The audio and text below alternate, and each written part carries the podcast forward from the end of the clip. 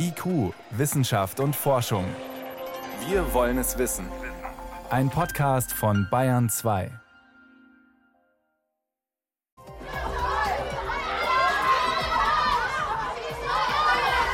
Wie bitte? So viele Kinder auf engem Raum im Klassenzimmer? Keine Chance zu Corona-Zeiten. Aber immerhin, in halber Besetzung dürfen das ab nächster Woche sogar noch ein paar mehr Klassen als bisher. Statistiker sagen, vielleicht hilft uns das sogar, die Inzidenzen zu senken. Wie? Dazu mehr am Ende der Sendung. Außerdem geht es bei uns um Gentechnik auf dem Acker und wie sie womöglich auch der Umwelt was bringt und um Gemüse aus dem Eis. Wissenschaft auf Bayern 2 entdecken. Heute mit Miriam Stumpfe.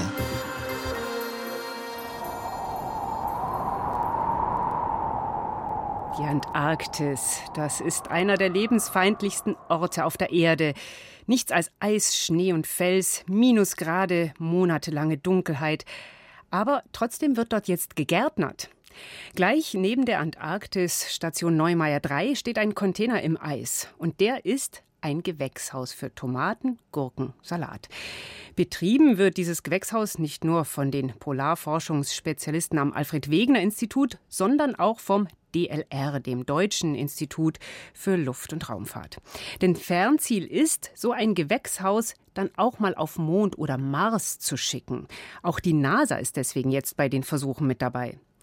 Vor der Sendung konnte ich mit dem Leiter des Projekts, mit Daniel Schubert vom DLR, sprechen und mir erst mal schildern lassen, wie es da eigentlich aussieht in der Antarktis im Mai.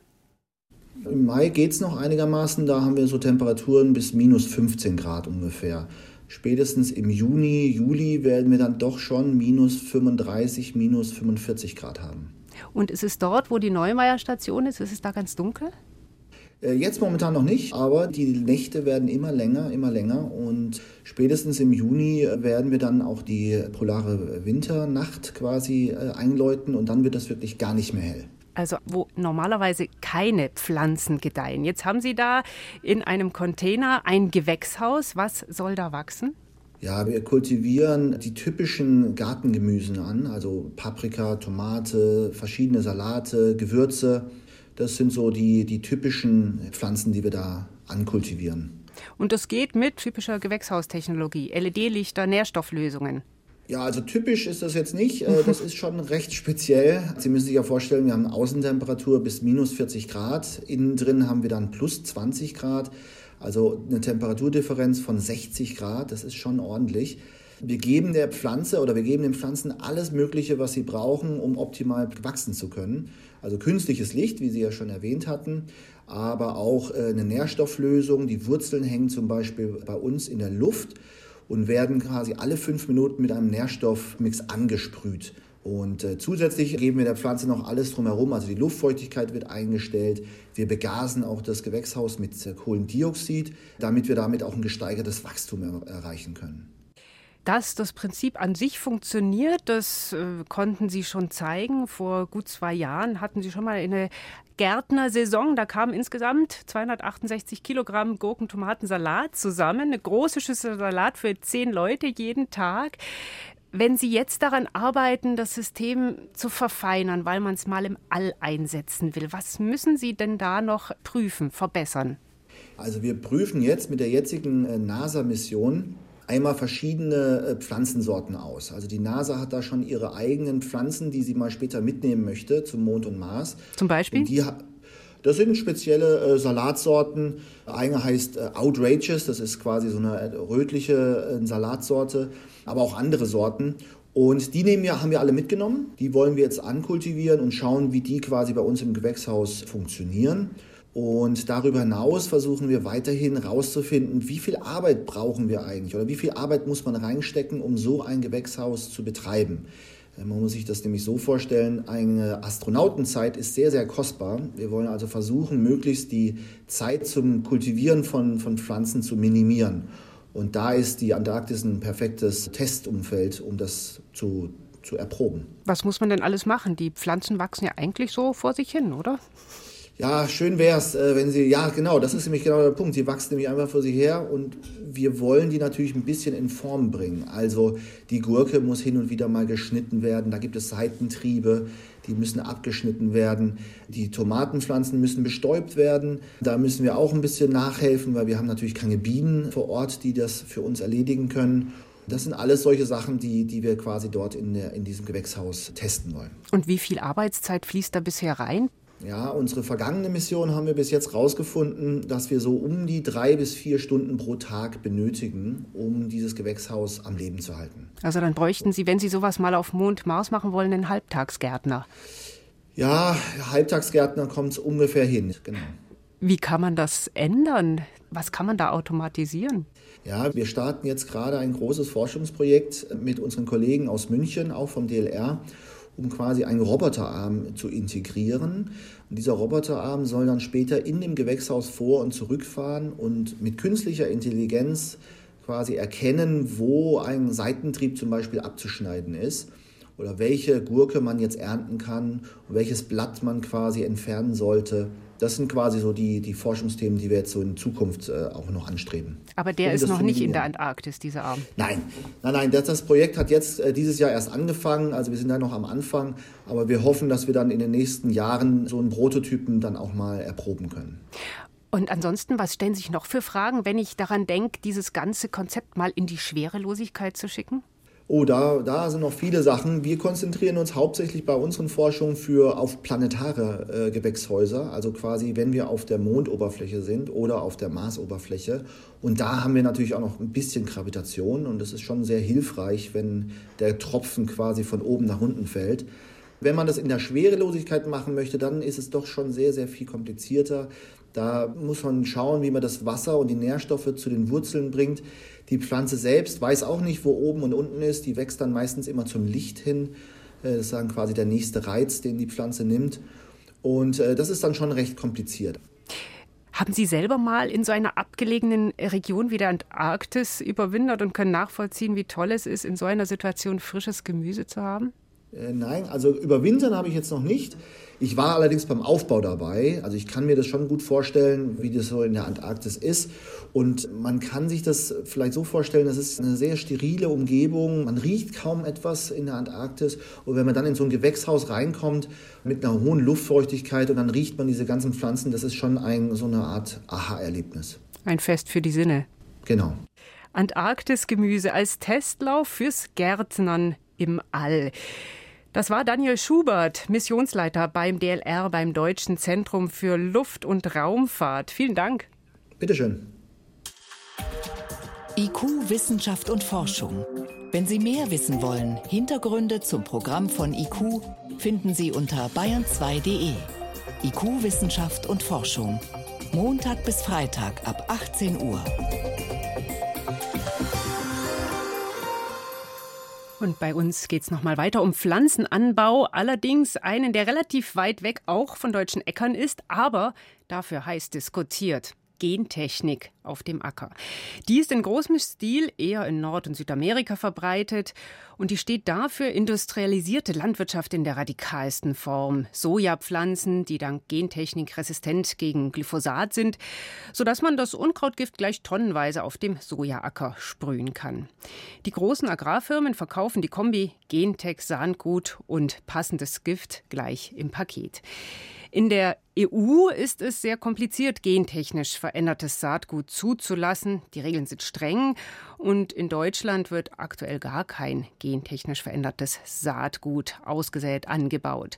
Doch die EU-Kommission möchte eigentlich mehr grüne Gentechnik und hat eine aktuelle Studie veröffentlicht. Die sagt, auch auf dem Weg zu einer nachhaltigen Landwirtschaft kann grüne Gentechnik helfen.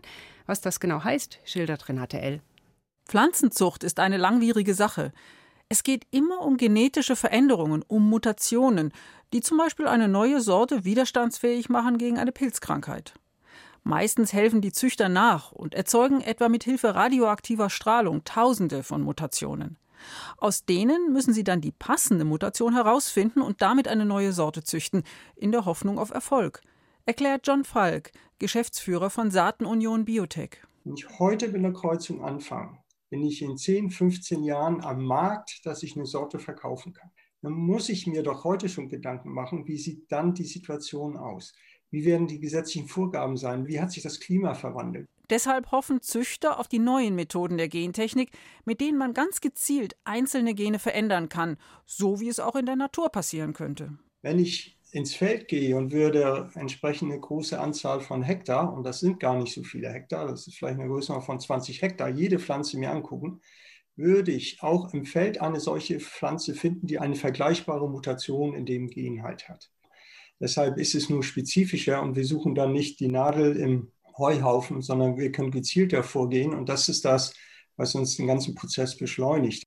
Helfen könnte dabei die Genschere CRISPR-Cas. Die schneidet ins Erbgut, kann es gewissermaßen editieren, also Teile herausschneiden oder ersetzen. Vergleicht man das Erbgut mit einem Text, so würde man mit Hilfe der Genschere einzelne Buchstaben oder Wörter herausschneiden oder austauschen. Um eine Pflanze zum Beispiel widerstandsfähig zu machen gegen eine Pilzkrankheit. Dafür muss man natürlich wissen, welche Textstellen, also welche Gene man verändern muss. Beim Phytophthora-Pilz weiß man das, sagt Andreas Weber, Leiter des Instituts Biochemie der Pflanzen an der Heinrich-Heine-Universität Düsseldorf. Und damit bräuchte man keine neuen Sorten zu züchten, sondern könnte bewährte Sorten widerstandsfähig machen, zum Beispiel Weinreben. Nehmen wir einen Riesling und würden den rückkreuzen äh, gegen eine pilzresistente Weinsorte, was auch immer dabei rauskommt, es wird nie mehr ein Riesling sein, der die Eigenschaften eines Rieslings hat, wie wir ihn kennen. Es gibt solche pilzresistenten Züchtungen, die vor langer Zeit gemacht worden sind, die haben nie die Marktbedeutung erreicht, die etablierten Weinsorten erreicht haben könnten. Mit Genomeditierung könnten wir es erreichen, einen Riesling mit wenigen Änderungen resistent gegen einen Schadpilz zu machen und dadurch die Eigenschaften dieses Weins zu erhalten. Und das gilt genauso für Apfelsorten oder für Gemüse ohne klangvolle Namen. In anderen Teilen der Welt kommen schon die ersten mittels neuer Gentechnik gezüchteten Pflanzen auf den Markt. Und das ist ein Unterschied zur klassischen Gentechnik, sie stammen nicht von globalen Agroindustriefirmen. Das ist auch der EU-Kommission wichtig. Es wird in der Studie auch dargestellt, dass die, gerade die kleineren Unternehmen, auch Start-ups, hier eine Möglichkeit sehen, eine neue Konkurrenzsituation auch gegenüber den Agrarmultis aufzubauen. Das heißt also, hier kommt wirklich Bewegung in den Markt. Und gerade wenn man zum Beispiel schaut in Argentinien, wo die ersten Produkte auch schon im Markt sind, waren es eben auch wieder unabhängige kleine Unternehmen, die da vorangegangen sind und ihre ersten Produkte bereits in der Pipeline haben. In Europa müssen genomeditierte Pflanzen, auch wenn die Mutation in der Natur vorkommen könnte, nach dem Gentechnikrecht zugelassen werden, was sehr teuer ist. Die Molekulargenetikerin Ricarda Steinbrecher von der Vereinigung Deutscher Wissenschaftler findet diese intensive Prüfung im Sinne des Vorsorgeprinzips wichtig. Mit der Geneditierung ist ja die Vorstellung gegeben, dass wir denken, wir wissen, was wir tun. Wenn wir eingreifen, verändern wir das. Dann wird zum Beispiel der Apfel resistent. Es ist eben diese angenommene Sicherheit, die im Grunde genommen da auch das Problem ist. Die Sorgen, die wir eben im Moment haben gegenüber der Geneditierung, ist ja nicht, dass alles, was damit gemacht wird, ein Problem ist, sondern die Sorge ist eher, dass es nicht hinreichend getestet wird. Trotzdem sehen immer mehr Züchter und auch Landwirte die Vorteile. Wobei es nicht, wie bei der klassischen grünen Gentechnik, um industrielle Landwirtschaft mit riesigen Monokulturen geht, betont Andreas Weber und nennt als Beispiel eine bakterielle Infektionskrankheit bei Reis, die sich nicht bekämpfen lässt. In dem Fall geht es um den Xanthomonas oryzae. Gegen Bakterien würden nur Antibiotika helfen und die kann man nicht im Feld anwenden. Das wäre nicht vertretbar. Und gerade für kleine Farmer, sogenannte Smallholder Farmers, ist das eine existenzielle Bedrohung. Für die großen Reisbauern ist das vielleicht sogar auch hinnehmbar, dass sie einen Teil ihrer Ernte verlieren. Für die kleinen Bauern ist das aber ein echtes Problem. Hier gibt es schon Beispiele, die getestet sind und die hoffentlich auch bald in die Anwendung kommen und dann den Smallholder Farmers wirklich dabei helfen, eine zuverlässigere Ernte einfahren zu können. Die EU-Kommission möchte langfristig das Gentechnikrecht ändern, da in der aktuellen Richtlinie von 2001 nur die damals existierenden Methoden genannt sind. Aber die Diskussion darüber hat erst begonnen und sie wird vermutlich so lange dauern, dass die EU aus den Erfahrungen in anderen Ländern lernen kann. Bayern 2. Wissenschaft schnell erzählt. Und dafür ist jetzt meine Kollegin Veronika Bräse hier im Bayern 2 Studio. Es geht weiter mit Gentechnik und zwar mit einem Gras, das verseuchten Böden helfen könnte. Also diese Art von Grassamen, die wurden eigentlich ausgesät früher, um Bodenerosion zu verhindern. Und jetzt haben britische Forscher das gentechnisch so verändert, dass dieses Gras noch mehr kann. Es bindet nämlich giftige Chemikalien im Boden. Mhm. Und zwar dort, wo es mal Bodenminen aus dem Zweiten Weltkrieg gab oder wo man Munition entfernt hat aus dem Boden oder wo es auch Sprengstoff gibt, zum Beispiel auf Trainingsplätzen des Militärs. Die sind ja oft ziemlich verseucht, seucht und da holt dieses Gras dann Chemikalien raus aus dem Boden oder wie macht es das? Also dieses neu gezüchtete Gras, das sich Switchgras nennt, baut Gift im Boden ab und zersetzt die schädlichen Stoffe. Und zwar so gut, dass es sich dann gar nicht mehr nachweisen lässt, dieses Gift, wenn mal alles überwachsen ist. Und das ist vor allem fürs Grundwasser wichtig, das in der Nähe solcher Militärübungsplätze oft ziemlich belastet ist. Und da lässt sich dann das Switchgras in Zukunft gut einsetzen. Auch ein interessantes Beispiel für Gentechnik. Mhm. Jetzt in die Weiten des Alls zu Astronomen der NASA. Sie beobachten, dass ein Exoplanet, der wird immer größer und größer. Der bläst sich also auf. Was ist mit dem los? Also das ist so ein Exoplanet weit weg, 370 Lichtjahre von der Erde entfernt. Er umkreist einen noch jungen Stern und der ernährt sich sozusagen vom heißen Gas, das den Stern umgibt. Und das heiße Gas, das er sich da einverleibt, das leuchtet hell, sodass sich das mit Hubble, also mit dem Weltraumteleskop, gut beobachten lässt. Und so wächst der Planet und jetzt ist er schon ein planetares Riesenbaby. Er sammelt also Material und wird größer und schwerer und das seit fünf Millionen Jahren. Naja, aus Weltraumsicht ist das eher ein kurzer Zeitraum. Geht es immer so weiter? Also der ist jung, er hat aber doch fünfmal mehr Masse als der Jupiter. Das ist der größte Planet unseres Sonnensystems. Aber bald ist mit diesem Wachstum Schluss. Die Astronomen bei der NASA haben ausgerechnet, dass der Planet schon am Ende seines Wachstums quasi angelangt ist. Seine Entstehung kommt schon in etwa einer Million Jahre zum Ende. Ja, und wir zum Schluss gehen wir nicht in ferne Welten, sondern in ferne Zeiten zu den alten Ägyptern. Da hat man die Mumie einer Schwangeren entdeckt. Aber bis das klar war, war es ein langer Weg. Schon im 19. Jahrhundert hat man nämlich die Mumie bei Ausgrabungen gefunden. Da gab es Inschriften auf dem Sarkophag und deswegen dachte man, das sei eigentlich ein toter Priester. War es dann aber nicht. Nee, das war es nicht. 2016 enthüllte eine Computertomographie, dass in der Mumie kein Priester ist, sondern eine junge Frau. Dafür sprechen der zarte Körperbau, die Brüste, das lockige Haar und ja, das alles wurde sichtbar bei den bildgebenden Verfahren. Die Ägyptologen wollten das Kapitel dann schon abschließen und entdeckten dann vor kurzem auf den Aufnahmen noch einen winzigen Fuß im Bauch der Frau. Und genauere Untersuchungen haben jetzt gezeigt, dass es sich um einen Fötus handelt. Das ist ungewöhnlich bei einer Mumie, oder? Ja, die Mumie ist die erste und bislang einzige Mumie weltweit von einer schwangeren Frau. Die Ägypterin war etwa in der 30. Schwangerschaftswoche. Vielleicht ist sie bei dieser Frühgeburt gestorben. Das ist ja früher öfter mal vorgekommen. Das müssen jetzt noch weitere Untersuchungen ans Licht bringen. Eine mumifizierte Schwangere, ein planetares Riesenbaby und Gras, das Gift aus dem Boden holt. Veronika Bräse war das mit den aktuellen Meldungen.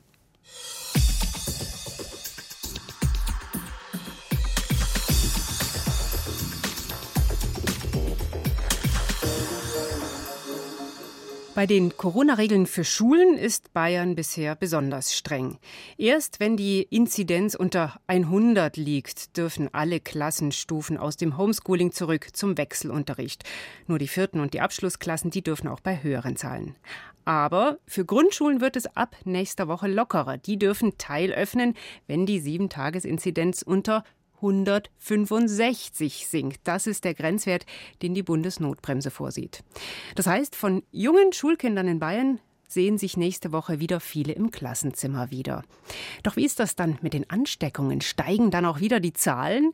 Im Gegenteil sagen Statistiker der LMU München, wenn an den Schulen regelmäßig getestet wird, und das ist ja Pflicht, dann könnte das helfen, die Inzidenzen zu senken. Mein Kollege Johannes Rostäuscher hat sich die Berechnungen angeschaut. Schulen öffnen, Inzidenz senken. Wie geht das zusammen?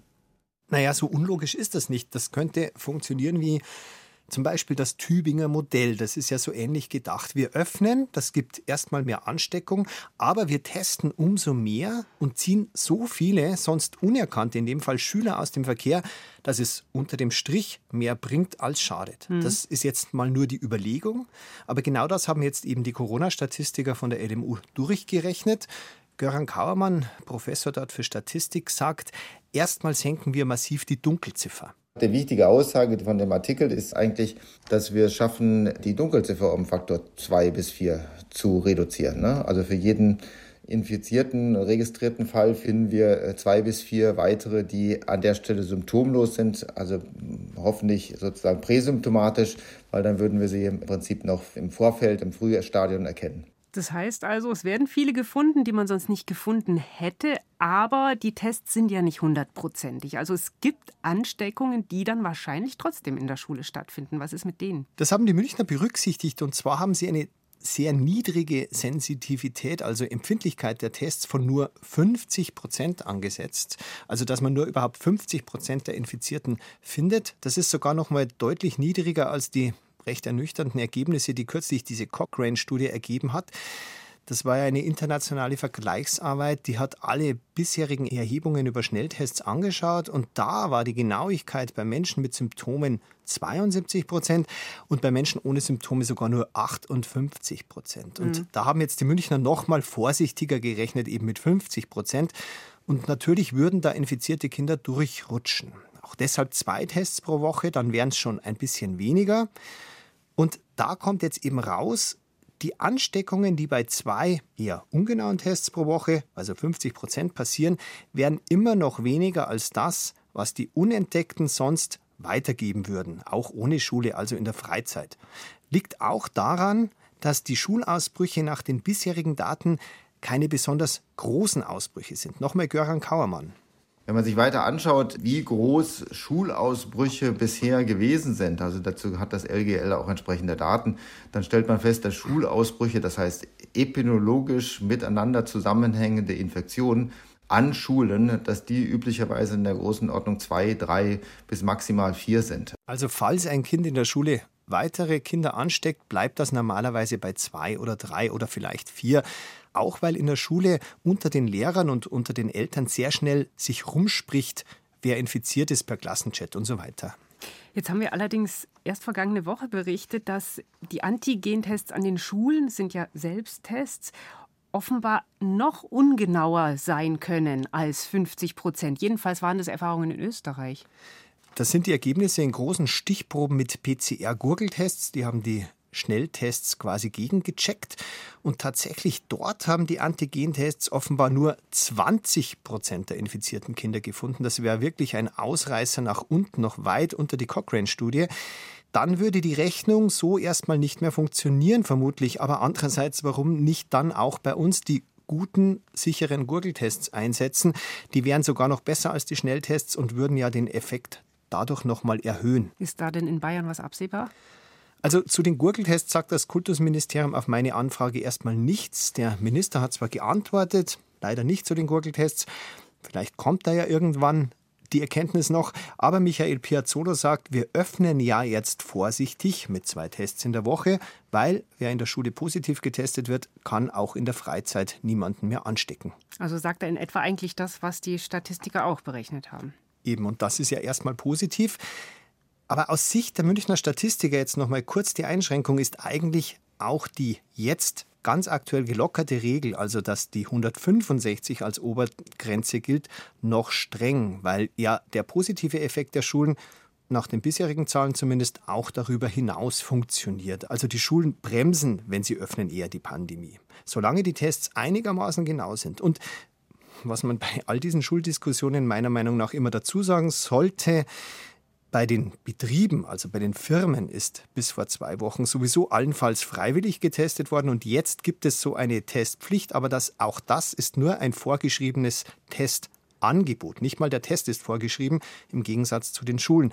Also hier wäre eigentlich viel mehr Diskussionsbedarf. Auf jeden Fall Schulen öffnen mit Tests, das könnte die Corona-Zahlen senken, das sagen Statistiker der Universität München. Johannes Rostäuscher hat die Ergebnisse zusammengefasst. Danke. Sehr gern.